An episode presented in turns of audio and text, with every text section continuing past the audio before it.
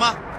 五、四、三、二、一，悠悠 Live Show 现在上拍。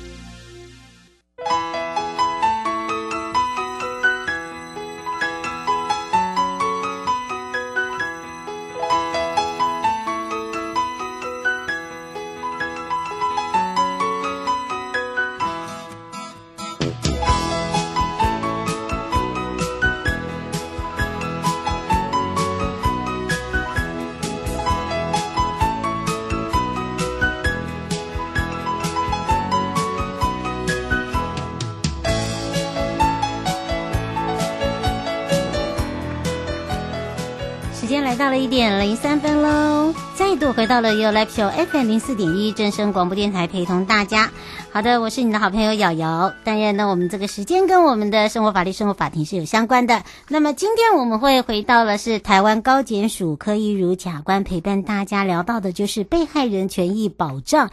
告诉权行使，那么到底什么叫做告诉权呢？可能要来特别呃这个提醒大家之外哦，那当然这里面还包含了有很多，譬如说哦、在事件发生之后哦、面对一连串复杂的这个司法程序啊，究竟呢要怎么样去保障自己的权益？那有很多的民众都有共同一样的问题哦。那通常第一件影响未来司法程序权益的事。到底要不要提告？好，这个也是很多这个听众朋友会问到的。那一般民众呢，会把这个告诉误认为是自诉啊，告诉跟自诉是不一样的，误以为提告就是自己要直接提起诉讼。但其实哦，要听好哦，告诉是指被害人表示要对犯罪行为人诉起，呃，这个所谓的诉追意思哦，用简单这个白话文来讲，那么并非是要求被害人独立进行诉讼。但为什么被害人已经被害了，这个国家不主动调查？还有就是特别增设一个叫做告诉制度呢？好，那么其实啊，所有的犯罪事件呐，只要是国家知道了解，原则上都会主动介入调查，那么也被对这个犯罪人处以刑责。但例外有犯罪或者是牵涉到亲属之间的情谊，或者是侵害的法益。比较轻微，那么以立法者的观点认为，这样的案件要尊重被害人，那么由被害人决定到底要不要请求国家对于这个犯罪人加以刑责跟行权。那么所以呢，用告诉制度赋予被害人一个程序开启的选择权，这就是告诉乃论的案件。只要呢告诉权人呢提出了告诉，那么检察官才能侦查，法院才能判决。如果说告诉权人不提出告诉，那么检察官就不会侦办，法院也不会判罪呀。譬如说，好了，伤害、过失伤害、诽谤，呃，包含了公然侮辱、妨碍秘密、毁损以及亲属之间的，譬如说窃盗啦、侵占啦、背信等等，都是常常看到的。也就是告诉乃论案件了，所以今天会来聊到到底谁是告诉人哦，让大家比较清楚，也可以比较了解。好，那当然除了这个以外，也可以让大家知道说，哦，哪些人是有告诉权的啊？告诉权是如何去行使，包含了常听到人家讲到啊，我要保留法律追诉权哦。那么当然说到这个法律。起呃追诉权呢，到底是可保留还是不可保留？那么还有就是签了和解书，我是不是就算不是被告，或者是说我一定要告他，或者是说我签了和解书，我生气了，我不要了，但是呢我已经签了，我是不是可以不算数等等？好，犯罪行为人呢不只是一个，既然可以分别谈和解，那么应该也可以分别提出告诉，或者是分别撤回告诉哦。那到底这是行还是不行？对，待会要来跟大家好好说明了。好，先看看悠悠生活法律庭看听了。台北地检署结合了家乐福文教基金会、花仙子企业以及盛丰企业，还有三会，也就是犯罪被害人保护协会、根生保护协会以及荣誉关护人协进会，我们一起来防疫。一起关怀。那么这样的疫情之下，很多事不仅是显得非常困难之外，也改变很多人的生活，甚至还让很多人连生计都难以维持，经济就陷入了困境。那么台北地检署是在我们的中正区，呃，是万华区的好邻居，所以啊，由台北地检署的业务互动最密切的台北市荣誉关护人协进会、台湾更生保会台北分会以及犯罪被害人保护协会台北分会的服务对象都。大多因为人生遭到变故，或者是生活比较辛苦的受保护管束，跟生人、新生人。那么这一次的疫情呢，他们而言呢，不仅是雪上加霜，而且呢，为了协助他们能够走出疫情的影响而遭受的困境，所以由台北地检署跟这三会结合了家乐福、万华店、花仙子股份有限公司，还有盛丰股份有限公司等各社会资源，来一起防疫。一起关怀。那么，家乐福文教基金会捐赠了防疫关怀箱。那么呢，每个关怀箱呢，就价价值了一千元哦。那花仙子企业呢，捐赠了清洁防护用品，包含了顺丰股份有限公司捐赠的就是民生的必需品。那么，由林邦良检察长的见证之下，由荣誉关护人的理事长华林，还有台湾根生宝会台北分会林炳耀主委，包含了犯罪人。被害人保护协会台北分会的廖一谦主委来代表接受，用三会的这样的一个很有意义的方式来代表接受之外呢，也希望协助台北地检署受保护管束人、跟生人、跟生人家庭、新生人在疫情之下能够有充分的物资以及来做防疫。感谢这些企业的协助，那么由三会也会回赠感谢状，由更生人、受保护管束人以及新生人自行创业的各商品，来希望协助扩大宣传他们的销售管道。那么说到了关怀，虽然它是一个很古老的方式哦，我们用这样的一个名词来去形容，但是也也是一个最有效，能够呢最感动人心的。支持力量。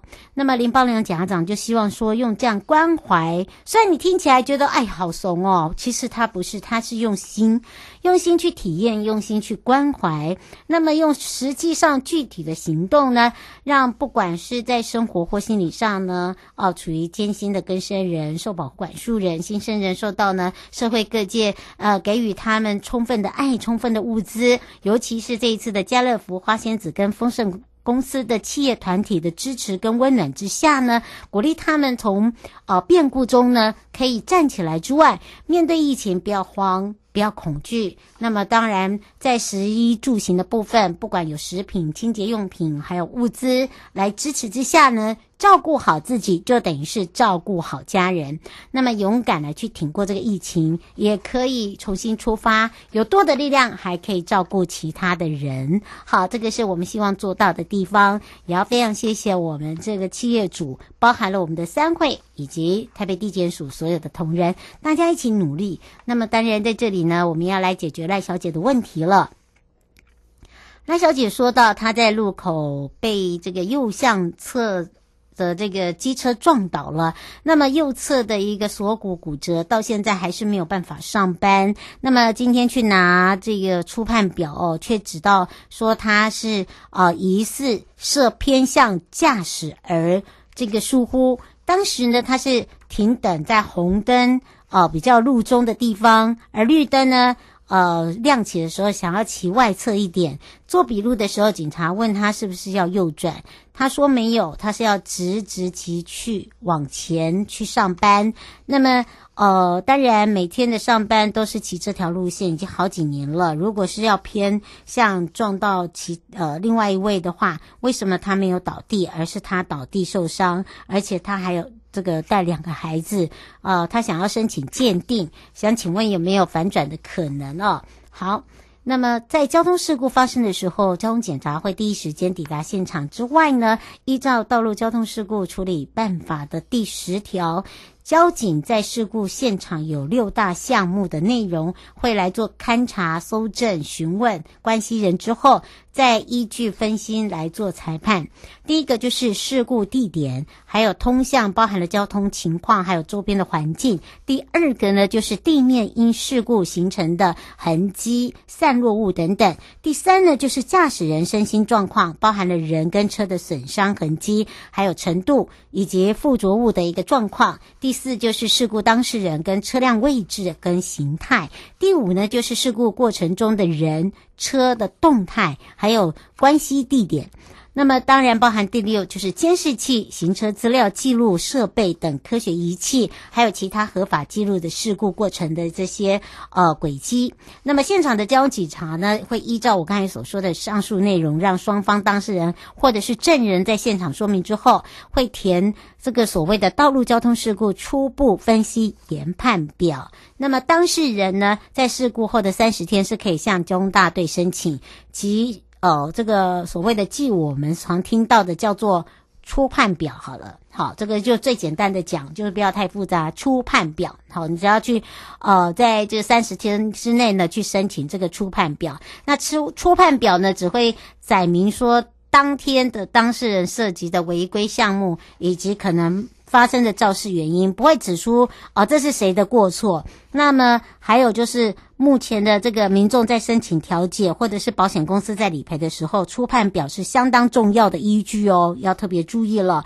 那么在表内呢，没有法律张力，好，它只有一个就是陈述。如果没有办法认同这个初判表的话，哦，就要进入诉讼。那事故的责任呢，就要由各县市的车辆行车事故鉴定委员会来做鉴定，然后再由法院来做最终的认定。好，这时候呢，地检署的检察官不会有任何的角色角色。好，除非你提起呃这个诉讼，诉讼的时候就会回到了地检署。好，基本上的这个所谓的机车事件事故，或者是汽车这个所谓的车祸事故，一定都是这样的一个程序。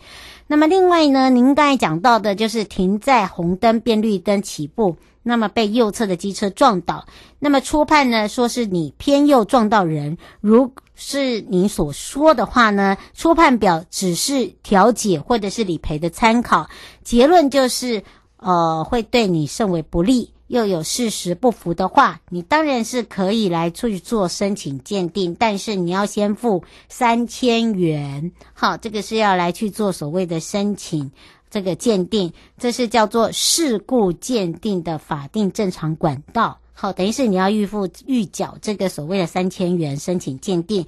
那至于鉴定是不是可以反转呢？就要看你。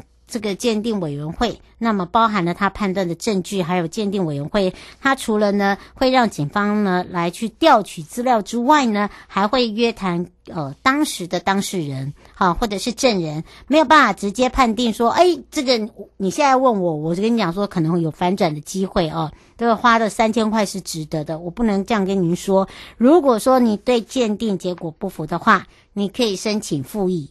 好，简单来讲就是复议的部分，还记得吗？在节目里面有教过大家，它只有一次机会。好，所以呢提醒大家了。好，这个是哦，这个在节目里面呢特别来来回答我们这位赖小姐的问题。那马上就要回到台湾高检署检察官时间了。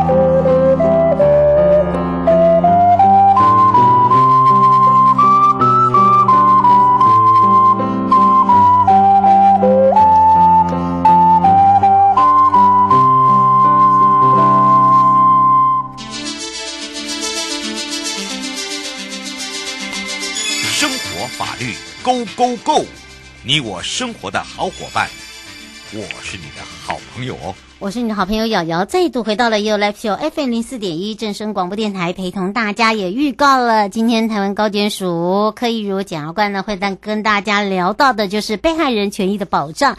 那么在这之前呢，我们也特别解释一下，常常会在事件发生之后，面对一连串很复杂的司法程序，那包含了究竟怎么样去保护自己的权益，还有很多这些民众碰到的时候，共同的一个问题就是，我到底要不要提告啊？好，一般来讲哦，常常会听到我们在讲。告诉乃论，或者是说，哎，我我要提告，或者是说，哎，自诉。那么常常在讲到告诉跟自诉到底一不一样哦。今天就要好好的来让大家更清楚、更明白。那么也要开放零二三七二九二零，有任何的问题呢，我们再请一如检察官来帮你回答。我们先让一如检察官跟大家打个招呼，哈喽，哈喽，瑶瑶午安，各位听众朋友，大家午安。是，当然我们说到被害人权益保障哦，这也是我们大家比较关心的，以及呢，常常碰到的时候，大家就说啊，我要。我我到底现在下一步要做什么？可能在紧张之余都不知道，乱了分寸了。所以今天我们要来聊到的就是说告诉权。可是告诉权呢？哦，所谓的告诉权，告诉权，告诉又听到一个字数字数。哎，告诉字数可能只差一个字就差很大，对不对？是没错。要跟各位听众朋友分享的就是说，我们一般呢、啊，大家会以为说告诉等于自诉，其实这是错的。嗯、为什么呢？因为其实自诉是相对于公诉，哦，自己跑去告。哦、不一样的，对不对？帮你告，对，就是说，检察官代表国家对这个行为人提起诉讼，我们叫公诉罪。嗯、那自诉是自己去法院对对方提告，这个叫自诉，又不一样。所以我们自诉跟呃，公诉是这样区分，但是告诉不一样哦。哦，告诉是被害人对于自己权益保障行使的第一步。嗯，为什么这么说呢？就是很多案件，那我想各位听众朋友会觉得有点怪啊，就是说，哎，就犯罪就犯罪啊，对啊，还要分那么多，干嘛还要等到我们什么告不告的要？弄那么多干什么呢？嗯，那我这边要跟各位听众朋友解释，就是说，因为有一些犯罪事实，它其实牵涉到是比较轻的法益，或是比较个人之间的问题。嗯，我们这么说好了，比如说像最常见的妨害名誉。是啊，到底同样一句话说出来，有没有人觉得自己的名誉被妨害？这个国家没办法帮你决定，是因为其实国家没有办法去跳进去帮你决定，所以这时候就是要呃我们的本身介入就对了。呃，对，被害人他自己觉得说，哎，我的权益被侵害了，我要请求国家帮我忙。所以告诉可以把它当成一个请求国家介入侦办的一个意思，就是说我要告对方，麻烦你国家来帮我看看这个人是不是值得用国家的刑罚权来处罚。嗯，所以要让大家了解哦，不是我们大家所想，好像只差一个字就差很多的，一个是主动，一个是不主动，对不对？对，对，就是说，嗯、呃，其实。要这么说会变成说更明确一点，像我们说的，我们很多的法律哦，其实一般的听众朋友可能不了解，像名誉、妨害名誉的罪章，一定是要告诉乃论，嗯，再过来回审哦，就东西被人家碰到了、扣到了，最常见的车子被刮花了，嗯，哦，就是那种有些人就是小孩子或者呃或者一些年轻人，他们就拿钥匙啪一路刮过去，是，那像这种是财产法益被侵害。那就这种回损罪呢，原则上国家也不会主动介入侦办。那要呃被害人自己觉得说我的权益被侵害了，哦，是我希望国家来办。那为什么会这样子呢？因为有些人觉得车被刮花了，有些人觉得虽然生气，那比起要诉讼还要开庭，算了，我开去车厂考一考，重新弄就好了。嗯，我们甚至有些财产的损失是比较轻微的，哦，是比如说什么呃我的呃可能手机它的保护壳弄坏了，嗯，那也是毁损。但值不值得这个就要去思考，对，要思考一下，那会浪费很多资源哦。对，那另外还有一个是伤害，嗯，伤害它其实牵涉到身体法益，所以其实像我们一般的呃重伤害什么，那就另当别论。但普通伤害啊，比如说两个同学生气，或者两个同事可能在不高兴之间我摔东西，哎、嗯，弄伤人了，哦、嗯啊，可是我只是摔文件。有那么严重吗？对不对？呃、对，就是说被害严不严重取决于被害人的感觉。被害人如果觉得说我被伤害，我被侮辱，很严重，嗯，国家你来帮我办。那有些人就觉得同事之间算了，你跟我道歉就好了。嗯，是。大家不要搞得那么僵，因为每天都还要再见面，对不对？是，没错。那么僵没有意义。那另外就是妨害秘密，嗯，叫秘密。好、哦，秘密其实是两个人之间彼此认定，我觉得它是秘密，这是我们两个之间的秘密，但是你却把它公告于众，是，我觉得我秘密被侵害了。是这个时候要不要告，也是被害人自己来决定。因为有些人可能会觉得说，天哪，如果要告的话，我得把我的隐私揭露在更多数人的面前。是，甚至有一些公众人物，可能他们的隐私本来就是媒体追逐的焦点。嗯，那这时候国家如果不问如何，都是要介入侦办，可能对被害人来说反而是更大的一个侵害。是哦，这个提醒大家，黄先想请教呃这个检察官一下，就是说您刚才所说的意思很简单，就是如果太小的案子哦，这个如果是真的没有很很严重的话，基本上就不会有所谓的主动提提起告诉，是不是这样子？他的意思？呃、其实呃不是，就是说呃对不起，可能是我讲的不够清楚。黄先生是这样子，就是说呃被害人如果觉得权益被侵害，记得每个被害人都会有一个告诉权。嗯。那至于这个东西，告诉权已经给你喽，你要不要行使，取决于你自己。嗯，好，那世界上有很多案子，比如说像所谓的窃盗，它就不是告诉乃论。对，就我们的刑法对于整个法医的保障分成很多层次。嗯，有些案件，比如说自由被妨害了，是，哦，然后或是窃盗，嗯，哦，或是背信，或是侵占这种东西，没有所谓告诉乃论。诈欺也是，只要国家有机会知道，我们就开始侦办。是，这个是不管你要不要，你要不要告都一样。所以为什么那么多车手团被我们破获的时候，其实很多被害人会说啊，我们没有去告，哎，你们怎么会发现我们？嗯，因为其实只要有一个线头，让国家机关知道了，让我们检警知道了，其实我们会主动介入侦办。